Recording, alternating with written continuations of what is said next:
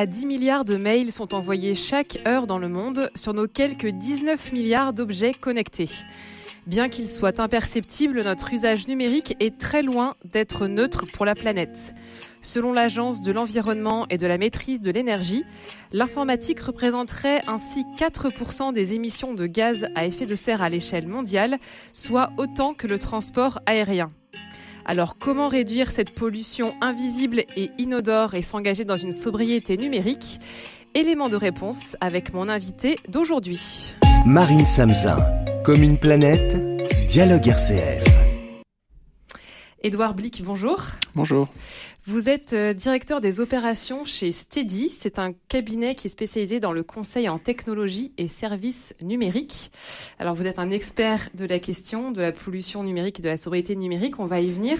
Mais euh, par rapport à ce que j'ai déjà évoqué en introduction, euh, selon vous, quels sont les enjeux à la fois pour les particuliers, les entreprises et les collectivités de passer à la sobriété numérique?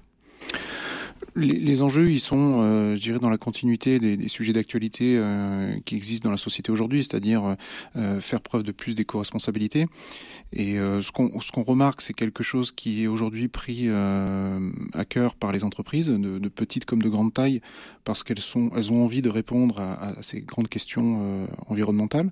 mais à contrario, ce qui est aussi étonnant, c'est de constater que côté particulier, donc vous, moi, cette question-là fait preuve de, beaucoup moins d'importance. Euh, on, le constate avec les chiffres de consommation euh, numérique. Euh, ce sont des, marchés qui, croient chaque année un peu plus pour les particuliers, notamment on le voit avec les ventes de, smartphones qui sont des objets extrêmement polluants, ou avec toute forme de, de, numérique qu'on peut avoir, qui sont les objets connectés qui se multiplient autour de, nous.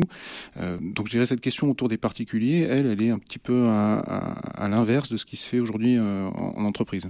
Donc vous voulez dire que pour les entreprises, c'est quand même un enjeu qui est, bien considéré, qui est même intégré, alors que pour les particuliers, c'est moins connu ou c'est moins leur priorité Aujourd'hui, c'est clairement des, des, des, questions qui font, euh, qui sont au centre de, de des problématiques euh, de, de, ces entreprises, notamment bah, tout ce qui touche au sujet du recrutement. Quand on, nous, quand on travaille avec nos, nos clients, on le voit et puis on le voit même pour nous-mêmes. Les, les, jeunes générations sont de plus en plus sensibles à ce qui est fait euh, autour de, la responsabilité environnementale et euh, la question du numérique se pose euh, pleinement dedans que ce soit dans euh, voilà l'éco-responsabilité comme dans l'usage qu'on en fait. Euh, de plus en plus de, jeunes talents qui, rentrent sur le marché ne, fonctionnent plus comme leurs aînés, euh, où on était un petit peu tout, le temps connecté. Euh, il y a un droit à la déconnexion qui est aujourd'hui légiféré, mais qui est aussi demandé par ces jeunes talents. Donc ces entreprises sont obligées de s'adapter et d'adopter des nouveaux modes de fonctionnement. J'en parlais donc en, introduction pour avoir un peu des, chiffres pour cette pollution. Euh, mais ce qui est le plus important, euh, c'est euh, peut-être le côté tendance. J'imagine que ça augmente énormément avec le temps, cet usage numérique. Est-ce que vous pouvez nous donner des, ordres de grandeur par rapport à ça? Bah, Nous, ce qu'on constate, c'est au, au, niveau technologique, c'est les ce qui, a été fait depuis euh, euh depuis dix ans et ce qui est en prévision pour les dix prochaines années, on sait que c'est un marché qui va faire x5 euh, avec euh, l'émergence, par exemple, de la, la 5G, euh, qui est une technologie dont on parle beaucoup, mais finalement dont on connaît peu les cas d'application pour le, grand public. il faut savoir que cette technologie-là, elle va permettre de connecter en temps réel un, nombre incalculable de, nouveaux équipements, à, à, commencer par ce qu'on utilise tous les jours, c'est-à-dire sa voiture. de plus en plus de véhicules vont être, on parle du véhicule autonome, c'est-à-dire que c'est un véhicule qui est qui peut être utilisé à distance via des connexions temps réel. Donc c'est qu'un exemple, mais ça aussi par exemple avec le frigo connecté qui fait les courses à votre place. Donc c'est l'utilisation de plus en plus massive euh, d'objets connectés qui derrière euh, multiplie et va démultiplier, euh, je dirais, la consommation électrique qui en est faite, que ce soit par les objets en eux-mêmes, euh, comme parce qu'il les fait tourner derrière, c'est-à-dire les grands data centers qui, font, qui vont centraliser euh, ces données-là, enfin les collecter, euh, comme les équipements qui vont faire transiter ces données-là. Voilà, tous ces équipements intermédiaires derrière sont extrêmement énergivores et, derrière, c'est ce qui contribue derrière à cette surconsommation électrique. Et je voyais que ça avait augmenté de 70% euh, depuis 2013, euh, euh, l'énergie consommée par, par ce secteur. Mais finalement, qu'est-ce qui consomme le plus? Là, vous avez donné plusieurs exemples. Est-ce que c'est le fait d'utiliser Internet et qu'il y ait de plus en plus de, de vidéos, etc., plus d'usage, que ce soit les appareils ou le fait qu'on les change le plus régulièrement? Qu'est-ce qui est le plus grave, entre guillemets? Alors, il euh, y, a deux réponses à, fournir. La première, c'est euh, dans, euh, le, dans le cycle de vie du produit en lui-même, il y a la partie où il est actif. donc c'est la période où il va être utilisé, donc c'est-à-dire c'est son propre smartphone ou des, des serveurs dans des data centers, l'équipement, tout équipement électronique. Donc sur sa durée de vie, il va avoir une consommation électrique qui est qui est escalée. Et la deuxième partie, c'est celle qui est en amont, donc à la conception, et dans la phase euh, d'après-vie, dans le recyclage.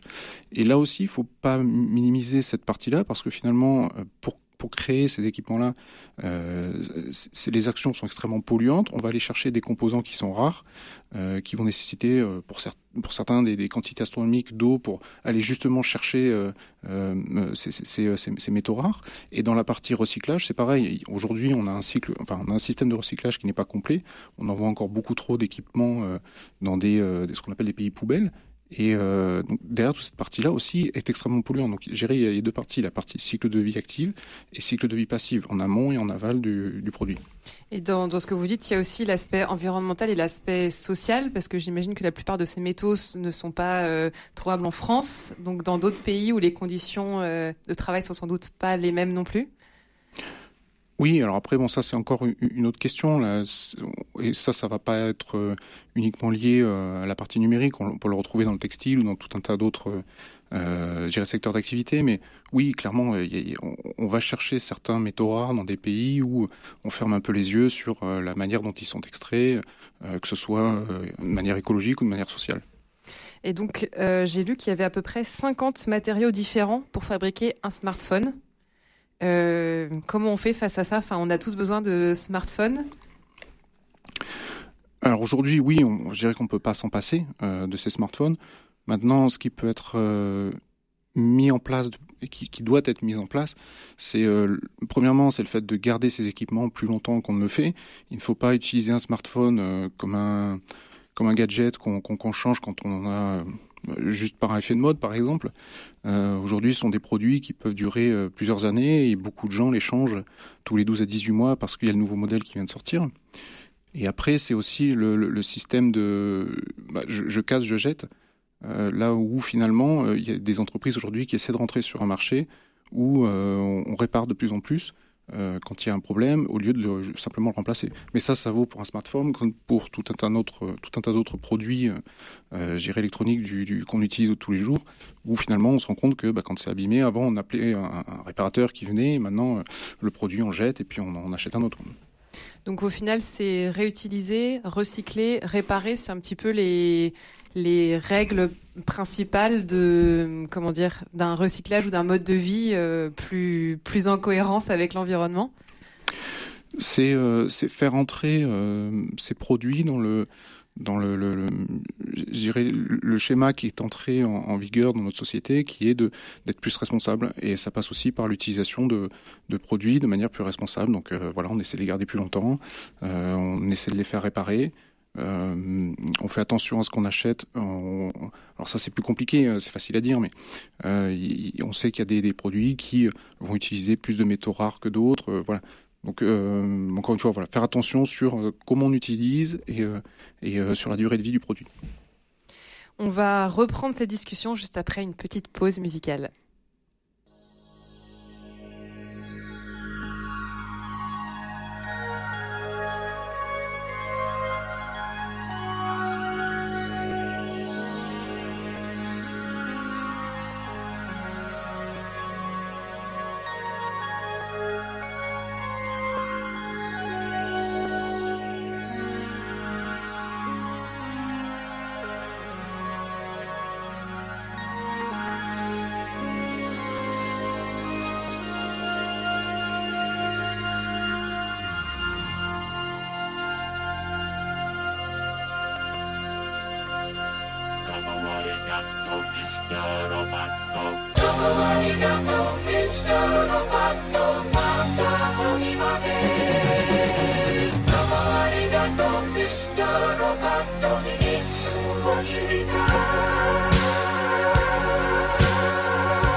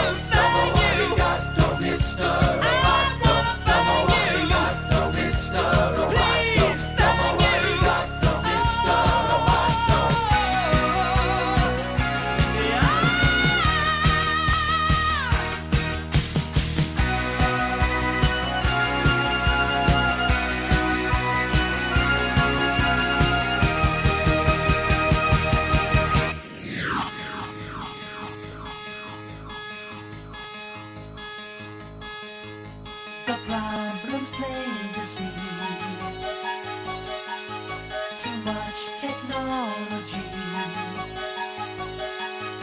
Machines to save our lives. Machines to you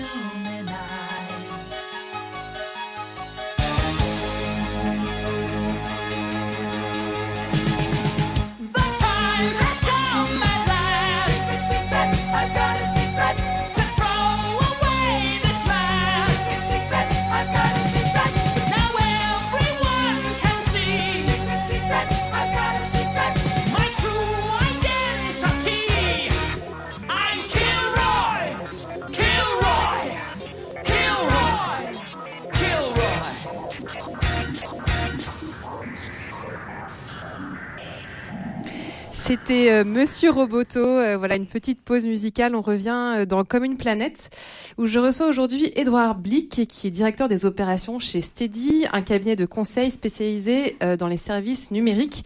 Et on parle aujourd'hui de pollution numérique et de sobriété numérique. Donc j'en viens à, cette, à, ce, mot qui peut paraître peut-être un peu mystérieux, la sobriété numérique. En quoi cela consiste-t-il concrètement? Euh, la sobriété numérique, alors c'est un concept qui a un peu plus de dix ans aujourd'hui, euh, qui à l'époque était un peu marginal, euh, et qui est devenu un sujet qui est au cœur de l'actualité, euh, qui a été relayé par des, des, des, des think tanks assez connus. Euh, et puis c'est aussi dans la, la, pleine mouvance, je dirais, de, de l'éco-responsabilité qui, qui est, euh, qui est aujourd'hui présente de partout. C'est la sobriété numérique, c'est faire attention à son usage numérique, euh, à la fois dans le quotidien, mais aussi dans la manière dont on utilise les appareils. On en parlait tout à l'heure. Aujourd'hui, ce qui est, qui présent, c'est la, partie usage. Euh, on, sait qu'avec le, télétravail, euh, c'est un support qui s'est euh, généralisé, je dirais, pour remplacer les échanges que tout le monde avait au bureau. Donc, on parle d'échanges de, téléphone, mais surtout d'échanges visio. Et il faut savoir que de, les outils qu'on utilise, donc bon, pas les nommer, mais bon, il y en a 4-5 qui sont qui sont très connus. derrière, monopolisent des, des, des, infrastructures qui sont colossales. et et, ça, typiquement, c'est extrêmement énergivore comme, comme sujet. Donc la sobriété numérique, c'est euh, peut-être euh, faire se dire que le télétravail, c'est pas non plus une si bonne nouvelle que ça euh, en termes de pollution, parce que ce qui a été gagné, je dirais, en, pollution directe via, moins de transport au quotidien, ça a été vraisemblablement aussi perdu derrière avec ce qu'on génère en termes d'émissions en utilisant beaucoup plus massivement qu'avant les outils numériques. Mais ça pose un peu la question de, quel équilibre euh, adopter parce que aujourd'hui on peut pas revenir non plus à, la machine à écrire et à l'âge de pierre. Donc comment on peut euh, continuer à utiliser les technologies qui sont à notre disposition et qui sont euh, qui facilitent notre quotidien, tout en limitant la pollution numérique que ça génère? Bah, alors, vous, vous l'avez dit, aujourd'hui, les, les, les, outils numériques qu'on a, on peut pas s'en passer parce qu'ils font partie de, de, notre vie euh, personnelle comme professionnelle. Euh, et revenir en arrière, ça serait, euh, euh j'irais générer de la décroissance, tout simplement parce que le secteur du numérique déjà euh, est un des secteurs les plus porteurs aujourd'hui sur le, le, le, marché français comme le marché international. Euh, c'est un secteur qui va générer des, des, des milliers d'emplois, des dizaines de milliers d'emplois sur les prochaines années, avec, voilà, comme je vous en ai parlé tout à l'heure, la 5G, puis dans quelques années va arriver à maturité l'informatique quantique. Donc c'est pareil, ça va ouvrir des, perspectives qui sont euh, qui sont fabuleuses. Euh, maintenant, c'est euh, ces, ces outils-là, ces systèmes-là qu'on a, il faut les approvisionner avec de, de l'énergie renouvelable. Et ça, c'est quelque chose qui doit être pensé par les grands acteurs du, du numérique, que sont les, les opérateurs. Les, les, on parle souvent des GAFAM. Euh, vous avez aujourd'hui un acteur comme Google qui, euh, qui utilise de plus en plus d'énergie de, de, renouvelable et qui a euh, l'ambition d'arriver à une neutralité dans quelques années.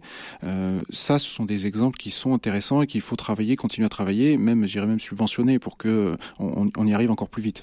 C'est-à-dire concrètement que là, Google va euh, prendre de l'énergie euh, propre, on peut dire, euh, produite par de l'éolien ou des, des, énergies renouvelables pour fournir ces data centers et ces moteurs de recherche?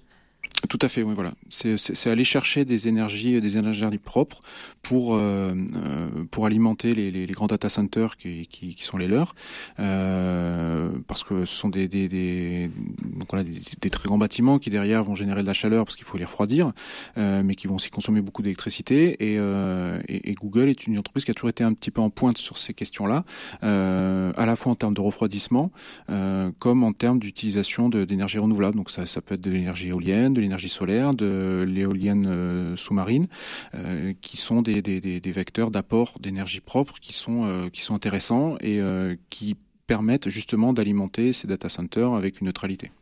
Mais là, on voit bien qu'il y a quand même des enjeux au niveau euh, décision des entreprises, au niveau très très très très large ou très haut dans la hiérarchie, mais au niveau plus individuel, comment on peut faire si son entreprise euh, n'est pas euh, investie dans ce dans ce type de stratégie pour limiter quand même euh, son son, impact carbone numérique? Bah, je dirais en tant que salarié, c'est quand même compliqué d'aller, de, faire preuve de défiance c'est son entreprise et d'aller à contre-courant. Maintenant, là où on peut jouer à titre personnel, c'est sur son usage personnel. Euh, c'est-à-dire que quand on va regarder la télé aujourd'hui avec une télé, avec un home cinéma, euh, le décodeur qui est branché, donc avant on avait un appareil, maintenant on en a trois qui tournent, euh, c'est quand on, on, arrête de la regarder, ben on éteint tout, on, on laisse pas, on laisse pas tourner à vide. Et, ça, on le voit beaucoup avec les jeunes générations. bon, j'ai des enfants qui sont adolescents, quand ils ont fini de regarder la télé, ben, ils la laissent tourner, ils vont, ils changent de pièce. Et puis en plus on n'éteint pas la lumière, et puis on, laisse toujours les appareils branchés donc, euh, je, trouve que c'est beaucoup. Enfin, cette jeune génération aujourd'hui, elle a, euh, elle a pas encore pris le pas de, cette éco-responsabilité, euh, alors qu'elle en demande, mais dans, dans son quotidien, on, fait un peu l'inverse. Donc, c'est-à-dire, on, va aussi consommer énormément de, de, contenu en, streaming, de contenu en, direct, que ce soit sur les réseaux sociaux, sur les plateformes de, vidéos comme Netflix, Amazon Prime. Ce qui n'était pas le cas avant et, euh, aujourd'hui c'est quelque chose qui est euh, vraiment intégré dans enfin c'est un sujet de conversation que, que tous les jeunes d'entre eux tu as regardé la dernière série on, on, consomme on consomme on consomme. Euh, c'est surtout voilà l'éducation à, faire euh, et je sais que c'est pas facile puisque je suis le premier concerné avec mes enfants mais c'est une éducation à faire au quotidien pour dire que euh, tout ça quand on le fait ça a des conséquences aussi parce que ça a une véritable empreinte derrière mais est-ce que vous pensez qu'au-delà de ça, il faut aussi faire de la sensibilisation euh, pour tous les particuliers quand on, quand on achète un bien, de voir euh, comment ça impacte au niveau environnemental, combien de métaux rares euh, sont dans, ce, dans cet appareil-là, pour se rendre compte aussi de l'impact de cette pollution dont je, disais au début qui n'a aucune empreinte perceptible? Bah, ça, c'est la, la, la, la, conscience de chacun de se dire je, je vais aller regarder euh, l'empreinte globale du produit que j'achète. Bon, après, euh, c'est sur du déclaratif hein, de, de, du constructeur, donc euh, euh, normalement tout est contrôlé, tout est vérifié, mais on, on s'est rendu compte qu'avec les scandales qu'il y a eu ces dernières années, notamment dans l'automobile, que bon, il pouvait y avoir aussi un petit peu de manipulation de chiffres, mais euh, tout ça derrière se fait sur sur du déclaratif et il, faut quand même jouer le jeu là-dessus, de se dire voilà, je fais attention à ce que j'achète. On sait qu'il y a des des produits qui sont beaucoup plus polluants que d'autres, euh, que ce soit dans l'automobile, dans les, euh, dans les équipements électroniques. Et, euh, et faire attention à ce qu'on achète, c'est déjà le premier pas. Après, il y a l'usage qu'on en fait. Et justement, bah, ça c'est fait le lien avec ma prochaine question. C'était euh, quels leviers sont au final les plus efficaces? Est-ce que c'est euh, de, ne, de ne pas acheter, donc de ne pas produire? Est-ce que c'est de mieux utiliser ce qu'on a Ou est-ce que c'est de recycler, de, faire attention à la fin de vie du produit? Euh, bah, à, titre personnel, euh, l'usager doit faire attention à ce qu'il euh, ce fait du produit qu'il achète dans son cycle de vie. Euh, maintenant aussi après dans la phase de recyclage, encore une fois, on, va faire appel à des professionnels du recyclage. Ce qui ce qui doit être fait, c'est l'action de dire j'amène mon produit dans un centre de de, recyclage. Par exemple, j'ai un tiroir dans lequel j'ai collectionné un ensemble de vieux smartphones depuis 10 ans. Euh, je vais pas les balancer à la poubelle euh, parce que je déménage et que je sais pas quoi en faire. Je les amène dans un, un endroit où je sais qu'ils vont être recyclés. Maintenant, est-ce qu'ils vont être recyclés correctement? Ça, c'est une autre question. Mais au moins à titre personnel j'ai fait la démarche de. Mais est-ce que les filières existent justement aujourd'hui de recyclage? Parce qu'on sait que un smartphone, euh, enfin, il y en a qu'on ne peut même plus ouvrir à l'intérieur. Donc, pour décortiquer chaque matériau, être sûr qu'il est recyclé, est-ce que c'est aussi des choses qui doivent être plus pensées pour l'avenir? Bah, de manière générale, la filière du recyclage euh, est en retard par rapport à la filière de la conception. Euh, c'est un vrai, c'est un vrai enjeu de société derrière de se dire, euh, on recycle on essaie de recycler jusqu'au bout le produit. Alors aujourd'hui, vous avez des, des, des, constructeurs automobiles. Je sais que BMW euh, garantit plus de 80% du, recyclage de ses véhicules hein, une fois que la, fin de vie est arrivée. Euh, maintenant, sur les, produits électroniques, c'est un petit peu plus compliqué. On est sur des composants beaucoup plus petits, euh beaucoup plus polluants pour certains, certains métaux, métaux lourds. Je, dirais la, filière du recyclage euh, c'est quelque chose qui doit être aussi pris euh, pris à bras le corps par les autorités publiques pour euh, industrialiser encore plus cette filière de fin de vie. Et à l'échelle individuelle, pour y revenir encore une fois, quand on voit justement que des grandes entreprises ne prennent pas forcément leurs responsabilités, est-ce que le fait de trier ses mails, de faire des éco-gestes au quotidien, ça a quand même un impact ou c'est quand même important? Bien sûr que c'est important. Euh, je, moi, je reçois souvent des, mails. J'envoie un, mail, on me répond euh, merci. j'ai pas besoin en fait. Et dans le merci, il y a cinq personnes en copie, donc en fait c'est cinq mails qui partent, euh, c'est pas un.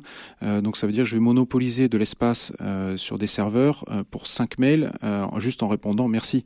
Et ça, ça, se fait des, milliers de fois par jour. Donc c'est des exemples tout simples où, comme euh, j'envoie une question dont j'ai à moitié la réponse euh, avec tout un tas de personnes en copie, euh, c'est pareil, ce sont des gestes sur lesquels il faut faire attention parce que c'est pas forcément utile. ou faire une visio pendant lancer une visio pour un, un, un, sujet qui ne, ne le nécessite pas, c'est pareil, c'est pas c'est pas éco-responsable. C'est des choses où on peut se passer, on peut faire autrement. Et pour finir, d'un point de vue euh, légal, euh, le Sénat a adopté en première lecture en janvier une proposition de loi visant à réduire l'impact environnemental du numérique en France. Et euh, cette proposition de loi a été déposée le 13 janvier dernier à l'Assemblée nationale. Est-ce que ça bouge aussi au niveau de la loi? Et est-ce qu'il y a aussi besoin d'avoir ces recours légaux pour légiférer sur ces, sur ces sujets-là? Bah, est-ce qu'il faut, est-ce qu'il faut légiférer sur ces questions-là? Oui, parce qu'il y a que qu'avec, euh, un, un, peu plus de contraintes que euh, les, les, les, les, plus grands polluants numériques, euh, je dirais, au delta près de quelques exceptions, mais euh, rentre dans le, pas de ce qui doit être fait.